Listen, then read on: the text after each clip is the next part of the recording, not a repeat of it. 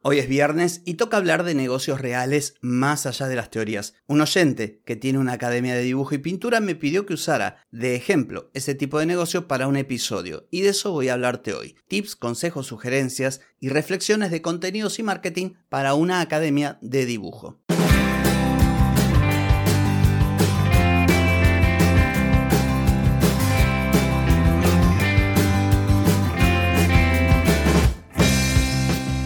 Bienvenida y bienvenido a Marketing para Gente como Uno. Soy Carlos Malfatti, consultor de marketing y nos encontramos otra vez para hablar de marketing, emprendimiento, redes sociales, contenidos, publicidad y todo lo que tenés que saber para llegar a más personas, captar más clientes y vender más en Internet. Atenti, que arrancamos.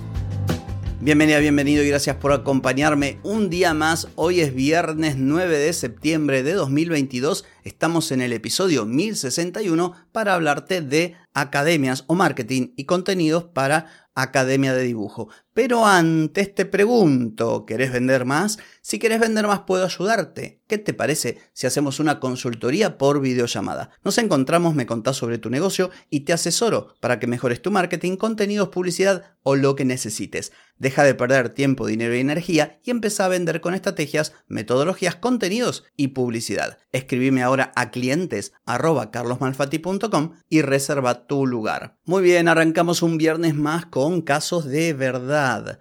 En este caso, valga la redundancia de caso y caso, un oyente en oyentes, valga la redundancia, arroba carlosmalfati.com me pidió que hablase uno de estos viernes de marketing y contenidos para una escuela o academia de dibujo online. Y en eso estoy entonces. Lo primero, las consideraciones que hago cada viernes, que si vos escuchás los viernes ya las conocerás. Todo negocio tiene que tener una propuesta de valor clara, una comunicación que diferencie y posicione y una estrategia de marketing acorde a los objetivos comerciales. Entonces, y luego de analizar unas cuantas cuentas de este rubro, me encontré con lo que suelo mencionar aquí, que prácticamente todos los negocios pequeños adolecen, carecen de marketing y hacen todos lo mismo. Los contenidos se ven iguales. Todos usan Instagram y no tienen un sitio web que respalde el comercio. No muestran la cara, los contenidos son monotema. En este caso, publico los dibujos que hacen mis alumnos y es todo lo que se me ocurre. Entonces, consideraciones. Dibujar no es comunicar. Vos podés ser un eximio o eximia dibujante. Podés ser un profesor o profesora, pero tremendo, genial, interestelar, no sé, la mejor o el mejor del mundo. Pero una cosa es dibujar y otra cosa es comunicar y otra cosa es aplicar marketing. Es como que seas un excelente fotógrafo. Sí, quizás quien te pisa el poncho como fotógrafo o fotógrafa, pero tal vez no sepas diseñar una gráfica, un afiche, algo que llame la atención, que conecte, que movilice a las personas a, a que tomen acción. Entonces, ¿por qué menciono esto? Porque casi todo lo que vi, los logotipos eran feos y cuando anunciaban algo de la academia era un pastoche ahí, una ensalada que no se entendía nada. Cinco tipografías distintas, mucho ruido, demasiada información en un espacio reducido. Como digo, vos podés ser un excelente o excelente dibujante, pero un pésimo diseñador gráfico. Y esto que ocurre en otros negocios, en otros tipos de negocios y rubros, aquí en las academias de dibujo, al menos las que yo relevé, pasa lo mismo. Otra cosa interesante, no encontré propuesta de valor clara.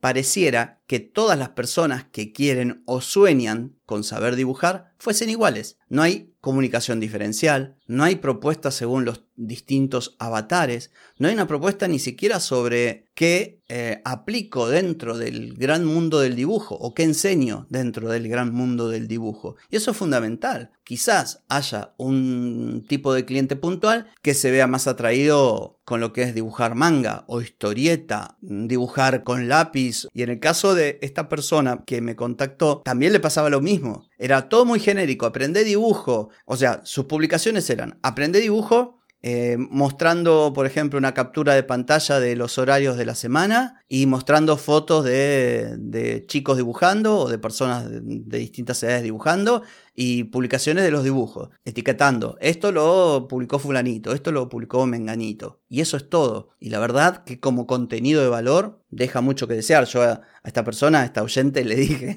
meter un poquito más de ganas en, el sentido de, de, poner contenido que sean de valor. O sea, calcula que vos tenés que captar la atención de la gente que no te conoce, que no conoce tu academia. No se trata de que la gente que va a tu academia se reconozca en las fotos. Eso está genial, ¿eh? Habla de fidelizar a los clientes y yo eh, no solamente lo, lo, comparto, sino que, que, incluso lo sugiero, lo propongo. Si vos tenés clientes y podés compartir el trabajo de las personas, en este caso de alumnos o alumnas, y que, compartan ellos también y su familia y no sé qué, eso te ayuda, te ayuda a tener mayor alcance, pero no podés quedarte solo en eso, porque quienes no te conocen le da lo mismo que Pedrito que tiene 8 años dibujó a la Pantera Rosa, le da igual, vos tenés que crear contenidos de valor alineados con los distintos tipos de públicos que son parte de tu público objetivo, los distintos avatares o buyer persona o llámale como quieras.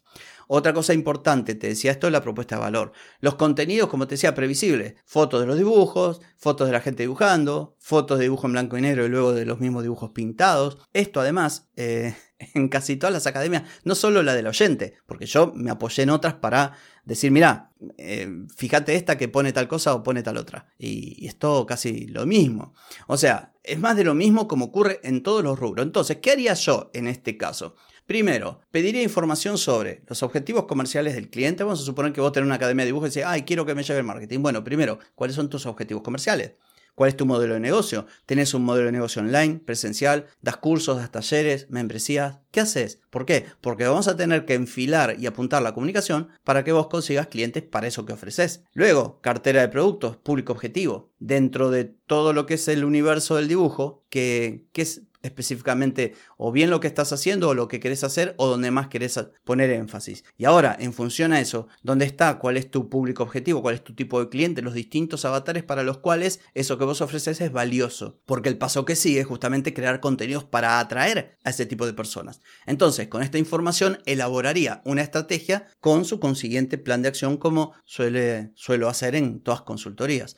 En este punto, como siempre, te aclaro que cada negocio es un mundo y para cada negocio cambia la estrategia, pero en términos generales, en términos muy muy generales, sería primero desarrollar una propuesta de valor para el tipo de cliente determinado, ¿sí? En vez de intentar venderle a todos lo mismo. Eh, academia de dibujo para todo el mundo. Bueno, resulta que todo el mundo no es tu cliente. Tu cliente es un cliente determinado y a ese cliente debemos hablarle. Segundo, definir un sistema de comunicación con su propia estética, identidad verbal también. ¿Para qué? Para diferenciarte. Tercero, crear una lista de temas siempre pensando en aquellos que te dan autoridad, en aquellos que son temas de interés, en los que son de venta. Todo esto es fundamental. Pilares, interés, de venta y de autoridad serían los cuatro que yo siempre menciono.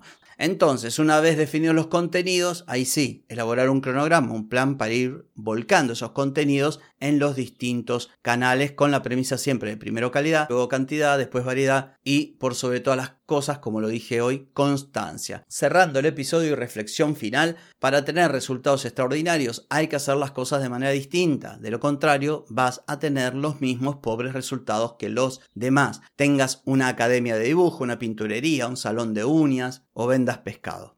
Así que bueno, espero que haya sido de utilidad. Esto es todo por hoy, también por mañana porque es viernes. Desenchufada, descansá, pasalo lindo, que el lunes, el lunes nos volvemos a encontrar. Chau, chau.